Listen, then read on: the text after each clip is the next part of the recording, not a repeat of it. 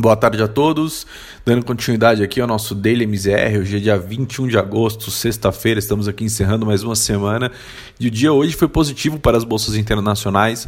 Lá fora, nos Estados Unidos, o Departamento de Trabalho divulgou os números né, é, de pedidos de seguro-desemprego e pela primeira vez esse número subiu em 135 mil pedidos em relação à semana passada, né, voltando ali a ultrapassar a marca do 1 milhão que a gente já vinha comentado aqui anteriormente e contrariando ali até mesmo algumas expectativas expectativas de consenso que vinham é, na expectativa de uma queda né, desse número de pedidos para 900 mil aproximadamente.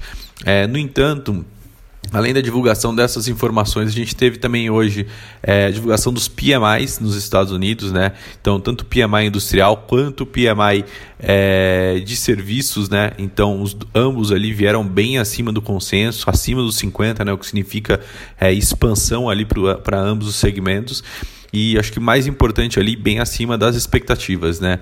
É, isso aí fez com que as bolsas lá fora operassem é, de forma mais otimista, deu ali uma sustentação é, para que os indicadores americanos fechassem no campo positivo, e aí naturalmente numa semana aí mais positiva tanto para o S&P quanto para a Nasdaq, ambos os indicadores fecham ali é, essa sexta-feira registrando novos níveis recordes, né? Então, mesmo ali com um, um, um, sentimento mais misto em relação aos dados, prevaleceu o otimismo hoje, as bolsas fecharam no campo positivo. Com isso, o S&P fechou em alta de 0,34, o Nasdaq subiu 0,42 e o Dow Jones né, subiu ali 0,69, superando os outros dois indicadores e fechando ali é, um pouco do gap, né, conseguindo recuperar um pouco do espaço que ele abriu é, em relação aos seus pares ali lá, é, ao longo dessa semana. Quando a gente vem para o Brasil, é, realmente nem mesmo esse bom humor é, internacional foi o suficiente para fazer com que a Bolsa Brasileira tivesse ali um desempenho similar. Né? Aqui o Ibovespa fechou o dia com uma leve alta, né? é, próximo da estabilidade, avançando apenas 0,05. Né? Então ainda é, com um tom de alívio, porém ainda com o olho também no, no fiscal. Então, é, apesar das declarações, apesar, apesar inclusive da, da sustentação do veto do presidente que foi concedido pela Câmara, né? Então, contrariando a decisão do Senado, é, ainda não foi o suficiente para tirar ali essa expectativa, ou seja, esse risco do que o investidor local vê aí nos ativos do Brasil e principalmente nas contas fiscais, né? O que fez com que a bolsa é, tivesse ali ganhos é, muito próximos da estabilidade, fechasse a semana apenas avançando 0,17.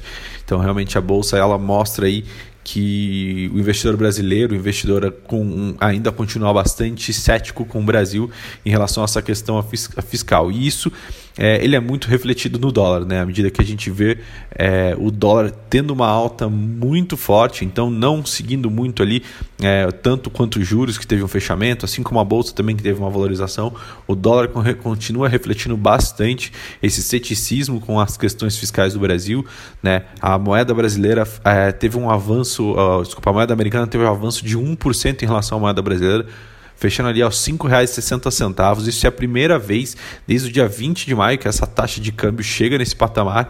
Né? O dólar essa semana anota ali uma alta de quase 13,30%. Né? Então, realmente abrindo ali um espaço muito grande em relação à moeda brasileira. E isso é um reflexo muito é, do protecionismo, ou seja, do hedge que, o, que a maioria dos investidores busca fazer em, em momentos como esse. Então, a moeda americana acaba sendo muito, muito utilizada para isso também. E aí, quando a gente vem para a parte de é, juros, a gente vê ali é, os juros hoje com um comportamento bastante, bastante misto né, durante ao longo do dia, no entanto, é, mais próximo dos fechamentos, a gente viu uma, uma leve queda, mas principalmente mais para o meio pro, e para a parte longa da curva, né, então tirando um pouco ali desse risco fiscal ali após é, a manutenção do veto do presidente pelo Congresso. É, e isso realmente trouxe ali um certo alívio, porém é, a gente tem que ressaltar que ao longo desse mês aí os juros abriu bastante, então o prêmio de risco do, do Brasil é, ele realmente foi bastante incrementado ao longo desse mês de agosto, então mostra ainda um, um certo uma certa cautela do investidor local é, em relação à questão fiscal, que isso ainda não é um assunto 100% resolvido para os investidores aqui. Bom, por hoje essas são as informações. A gente volta na segunda com mais notícias. Muito obrigado. Bom final de semana. Bom final de semana a todos.